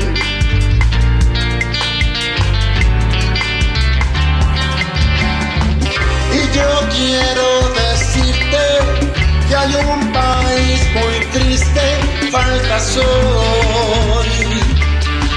Este gobierno honesto que no llora sus muertos, pues eres desaparecido, más para ellos eres. Ahí está de los curuleros. Le pido una disculpa, tenemos un problema aquí con este botoncito que no agarra para abrir el micrófono, pero vamos a platicar de lo que pasó en de lo que está pasando en Chiapas. Ya le contaba, el próximo año se renueva la gubernatura del estado y eh, el anuncio hoy que hace el presidente López Obrador en la mañanera de que se baja de la contienda y así se lo comunicó directamente el señor mm, eh, Zoé Robledo, el director del IMSS, pues eh, yo le decía que cambia los escenarios, ¿no? Cambia también la contienda. Hoy se ve como puntero a un personaje que es el presidente actual del Senado, Eduardo Ramírez, eh, senador por Morena. Eh, también con vínculos importantes en el Partido Verde, aparece en el segundo lugar de la encuesta que hoy publica el Heraldo con 16.5% y tengo el gusto de saludarlo esta tarde en la línea telefónica. Senador Eduardo Ramírez, buena tarde, qué gusto saludarlo. ¿Cómo estás, Salvador? Muy buenas tardes. El gusto es mío, como siempre, muy atento. Muchas para gracias. poder platicar. Oiga, ¿cómo, se, ¿cómo toma primero usted esta decisión que, que hace Zoé Robledo de bajarse de la contienda? Bueno, yo he, he estado en comunicación permanente con él.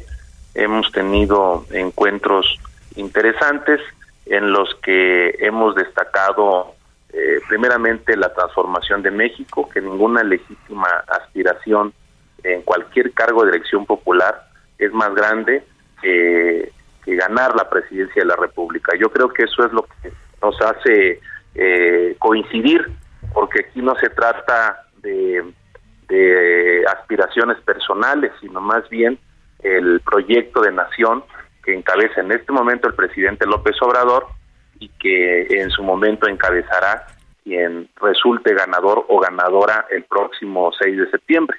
Esa es la primera coincidencia que tenemos con el maestro Zoé Robledo. Segundo momento, yo tengo un reconocimiento amplio a su trabajo, a su capacidad, a su experiencia. Eh, creo que ha aportado bastante a la transformación.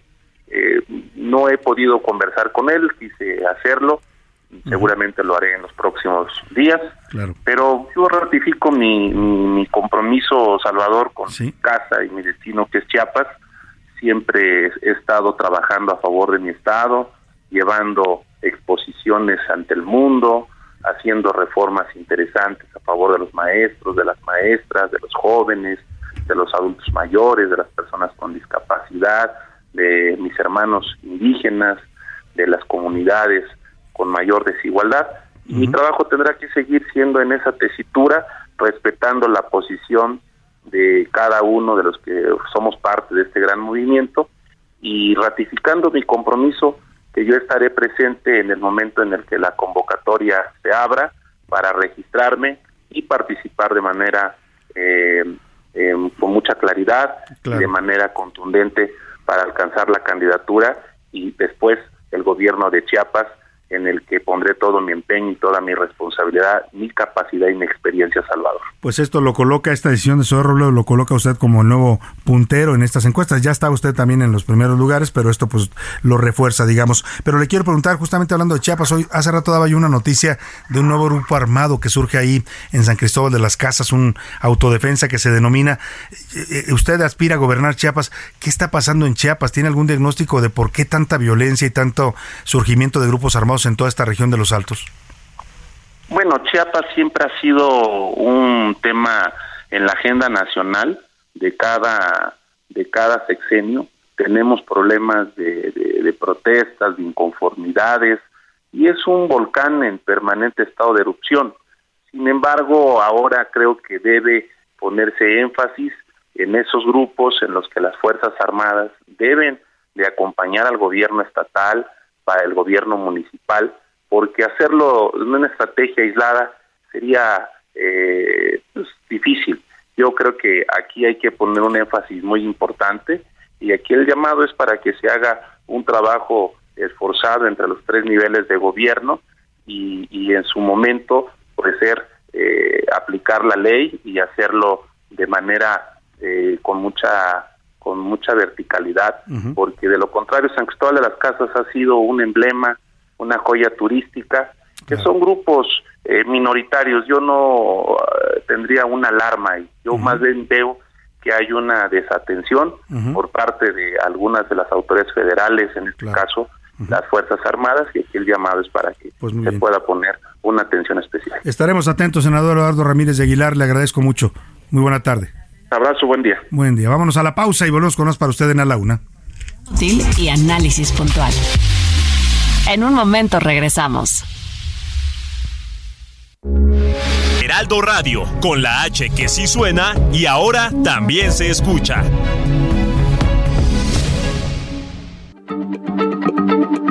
Heraldo Radio, la H se lee, se comparte, se ve y ahora también se escucha.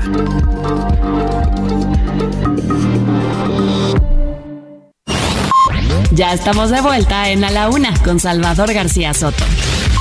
Tu compañía diaria al mediodía.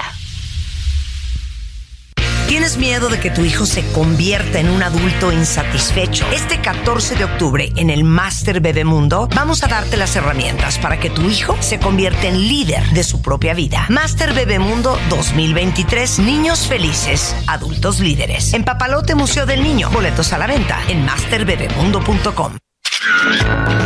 La World Press Photo es una prestigiosa competición anual de fotografía de prensa que se originó en 1955. Esta competición busca reconocer y premiar las mejores imágenes periodísticas que capturan eventos y situaciones significativas de todo el mundo. Las fotografías ganadoras abarcan una amplia gama de temas, desde noticias de actualidad hasta reportajes sobre asuntos sociales, culturales y medioambientales.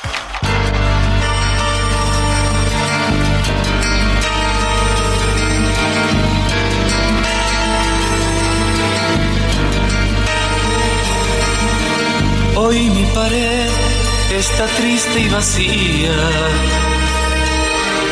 Es que quité tu fotografía. No quiero mirar tu dulce sonrisa. Si ya no es mía, si ya no es mía. Fui la escondí en un sitio lejano donde guardo las cosas que me hacen daño.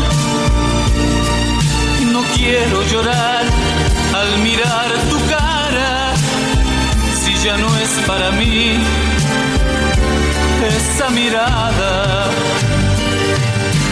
Vive mis horas dormidas sin emociones. Paso los días haciendo estas tristes canciones.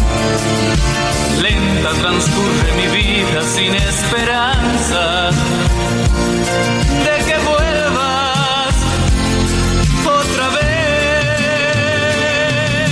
Flaco, ferozo, cansado y sin ilusiones. Muere mi cuerpo, mi casa, no tengo pasiones.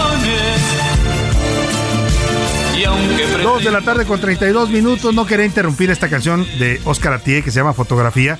Antes de que dijera esta frase, porque se volvió hasta meme ya ahora en estos tiempos, flaco, ojeroso, cansado y sin ilusiones. Es la canción de 1984 que estamos eh, homenajeando, usted sabe, el Día Mundial de la Fotografía que se conmemoró el pasado, el pasado sábado. Tenemos mucha más información para usted aquí en A la Una. No se vaya, quédese. Vamos a seguir hablando de temas importantes. Por lo pronto, vámonos al ojo público y luego tenemos una visita Andamos muy chiapanecos hoy en la cabina. Ahora le presento al invitado que nos está visitando aquí en A la Una. Vive mis horas dormidas sin emociones. Paso los días haciendo estas tristes canciones. Lenta transcurre mi vida sin esperanza de que vuelvas otra vez. A la una. Con Salvador García Soto. El ojo público. En A la Una tenemos la visión de los temas que te interesan en voz de personajes de la academia, la política y la sociedad. Hoy escuchamos a Javier Oliva Posada en Poder Nacional. El ojo público.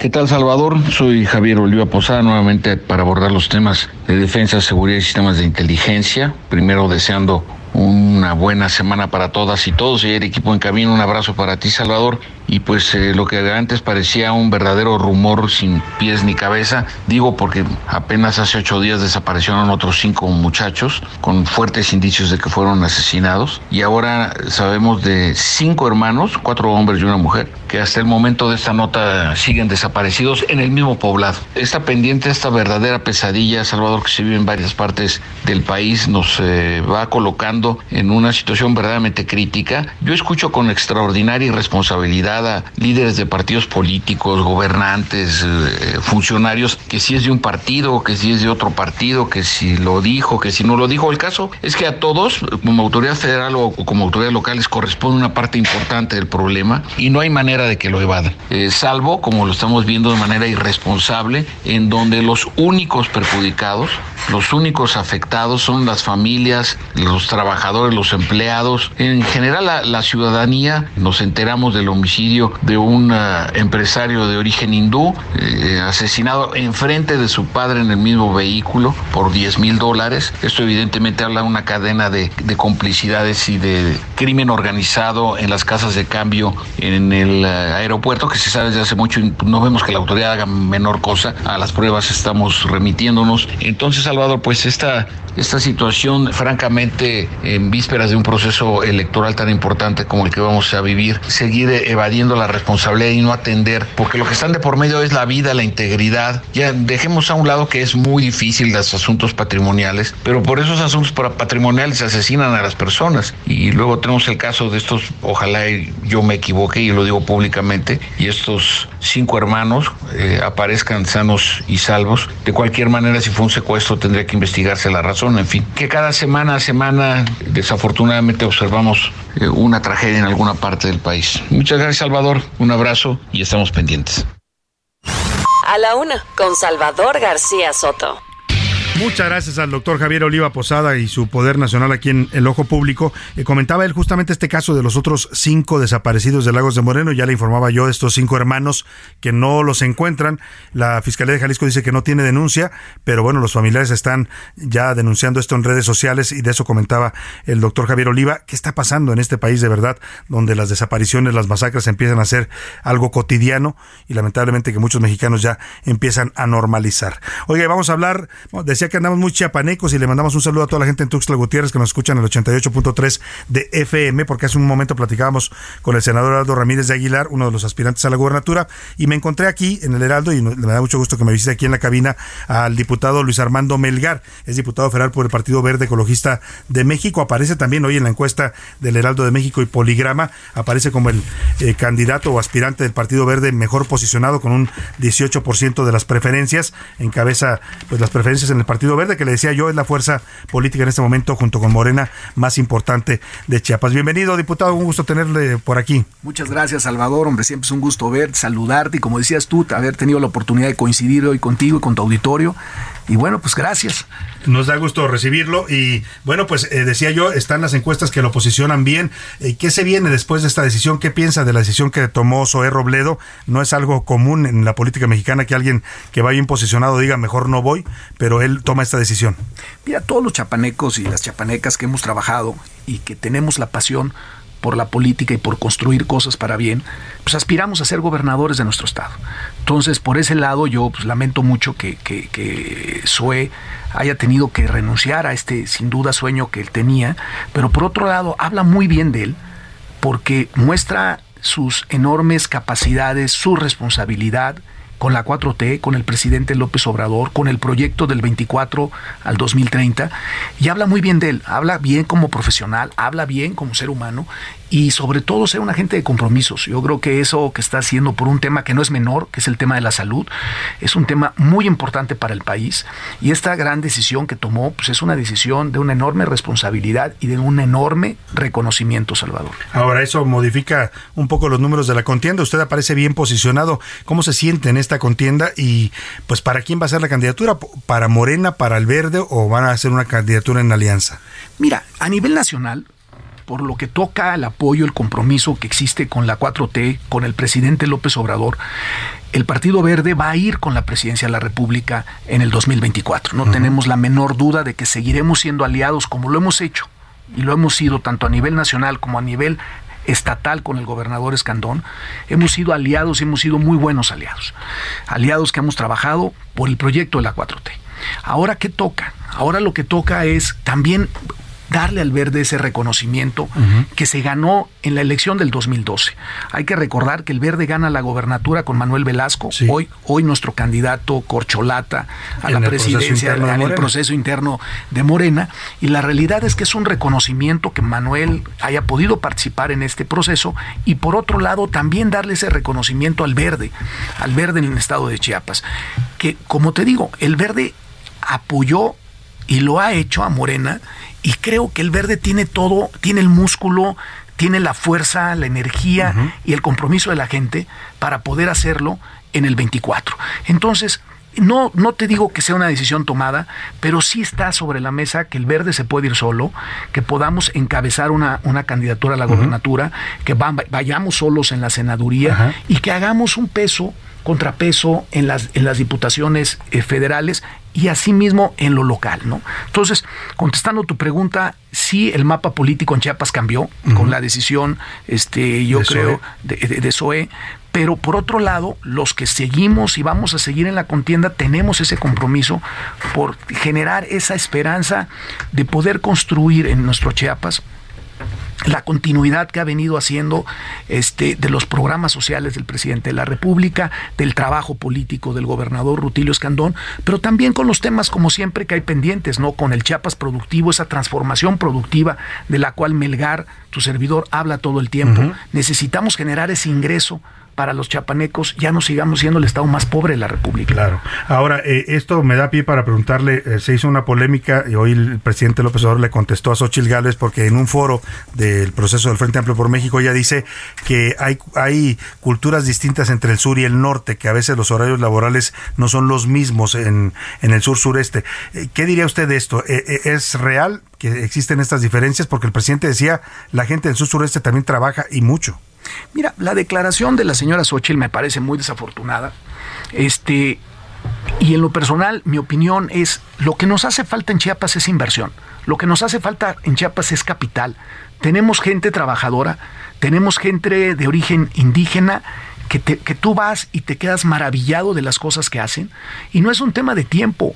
No se trabajan ocho horas y ahora sí que aquí no hay entrada y salida. Se trabaja lo que se tiene que trabajar para que la gente pueda construir el ingreso que tiene. Ahora, ¿cuál es el tema pendiente en nuestro Chiapas? Inversión.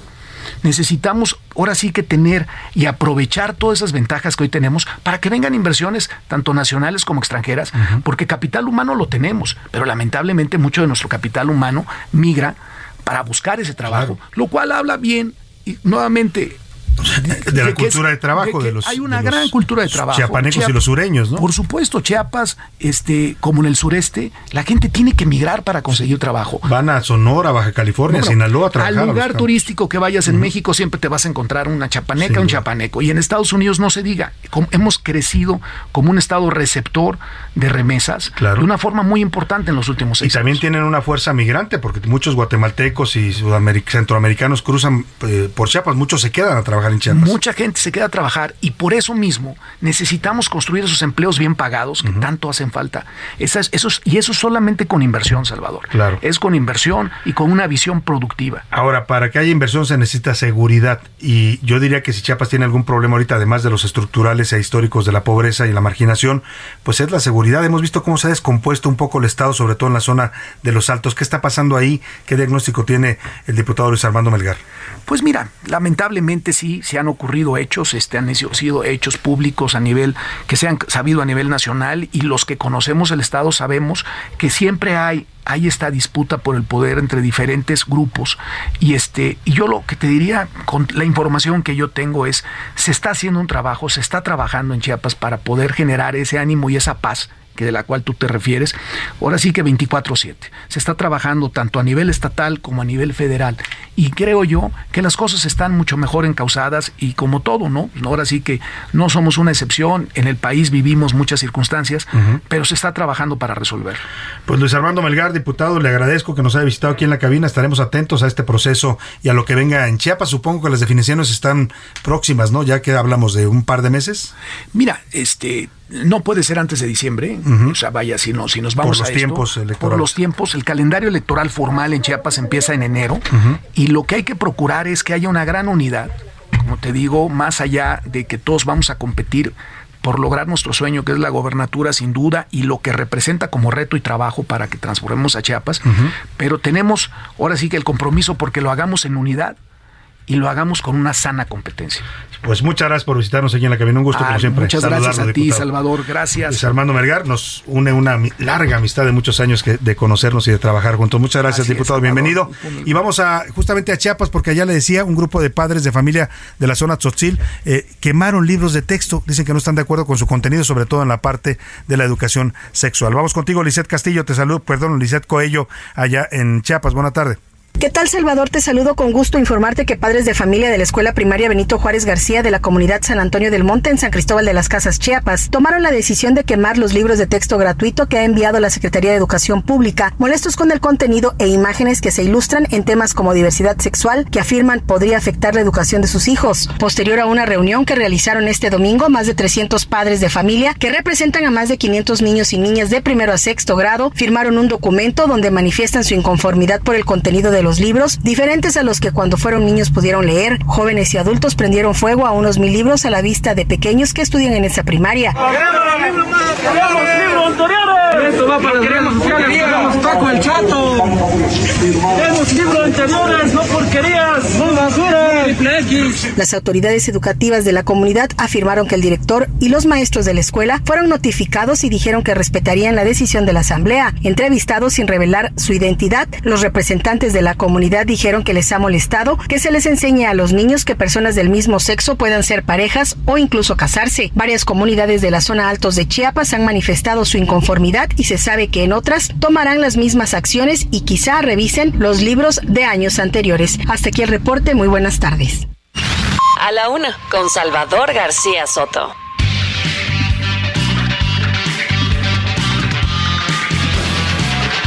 Bueno, pues ahí está. Muchas gracias a Lisette Coello por esta eh, información. Pues no están de acuerdo ¿eh? sobre la quema de estos libros de texto gratuitos. Hoy habló el presidente López Obrador en la mañana. Acusó a la oposición de enseñar a la gente para oponerse a los libros de texto. El presidente cree que alguien los mandó. Bueno, eh, para que luego diga él que se menosprecia al pueblo, ¿no? O sea, también tienen derecho a tener sus posiciones, señor presidente, pero esto fue lo que dijo sobre esta quema de libros de texto.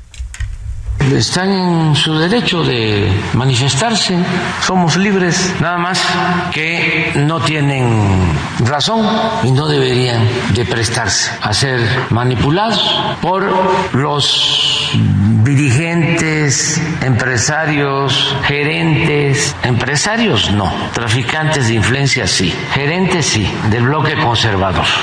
Pues ahí está el presidente, todo lo asocia al bloque conservador y estos padres de familia allá en Chiapas que se expresan de esta manera. No sé si no es, no es que yo esté de acuerdo o no en lo que hicieron, pero es su decisión protestar así. Pues también los descalifica diciendo que están manipulados o inducidos por sus opositores. Y mientras en Chiapa queman libros, en Aguascalientes integrantes de la Asociación de Padres de Familia marcharon por las principales calles del Estado junto a organizaciones cristianas para oponerse, dicen ellos, al adoctrinamiento de los niños en las escuelas.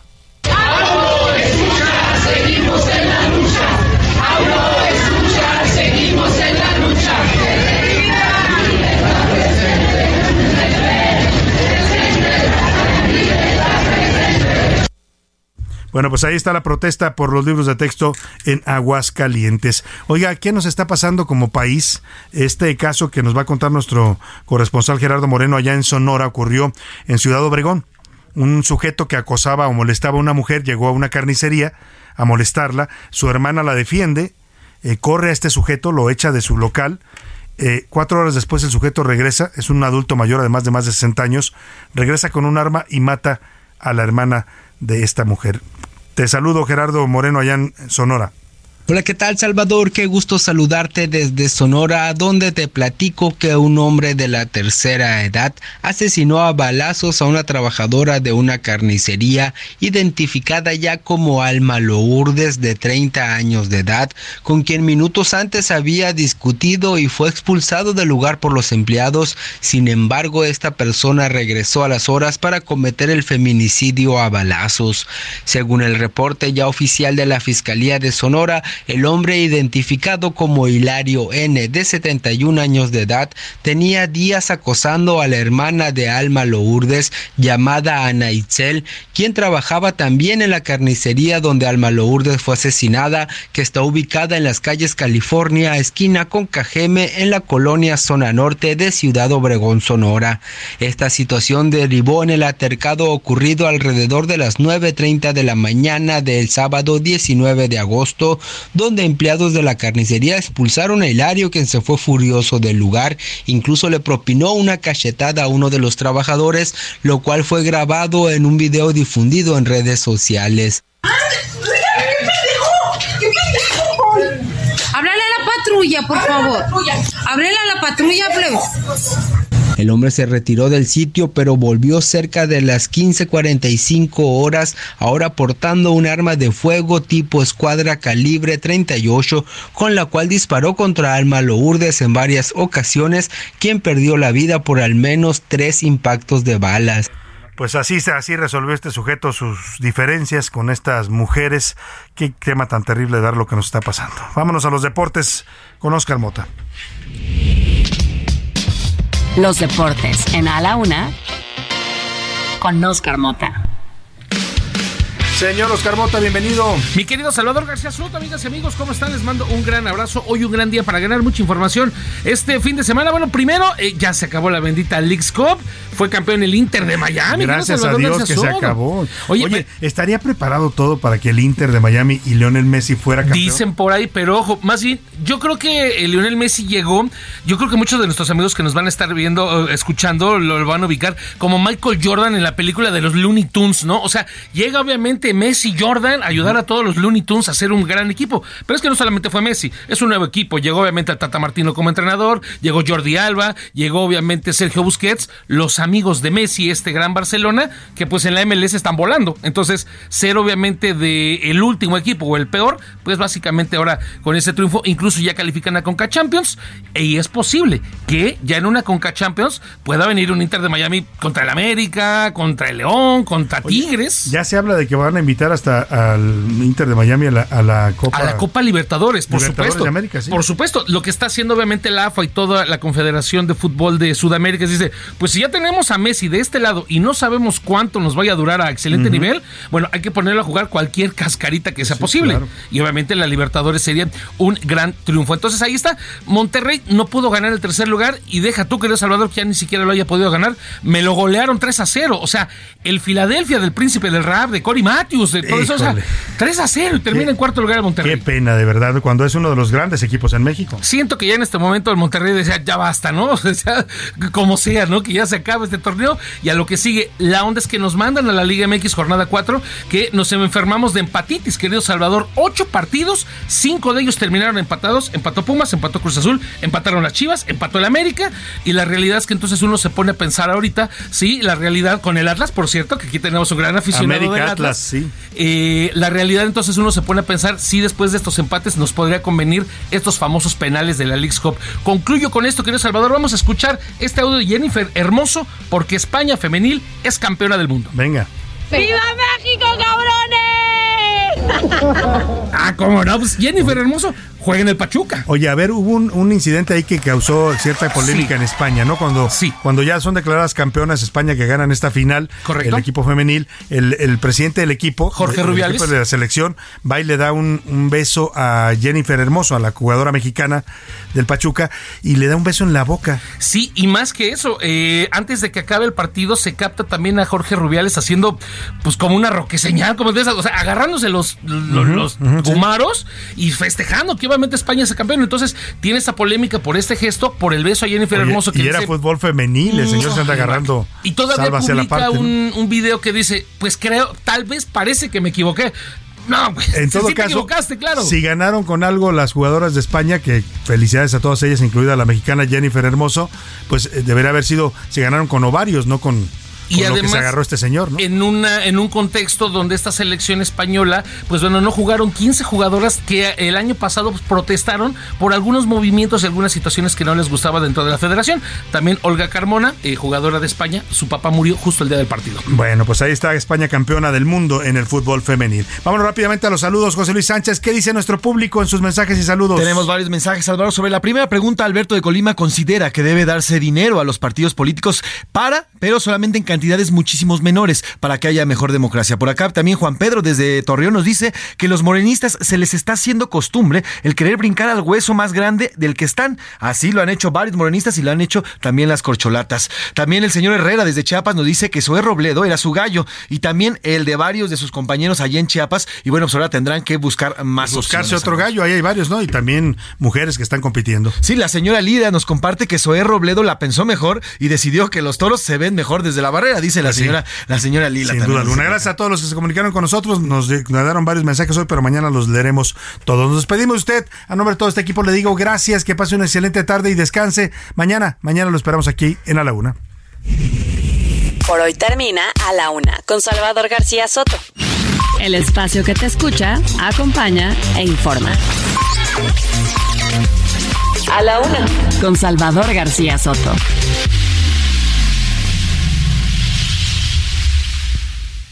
Heraldo Radio, con la H que sí suena y ahora también se escucha.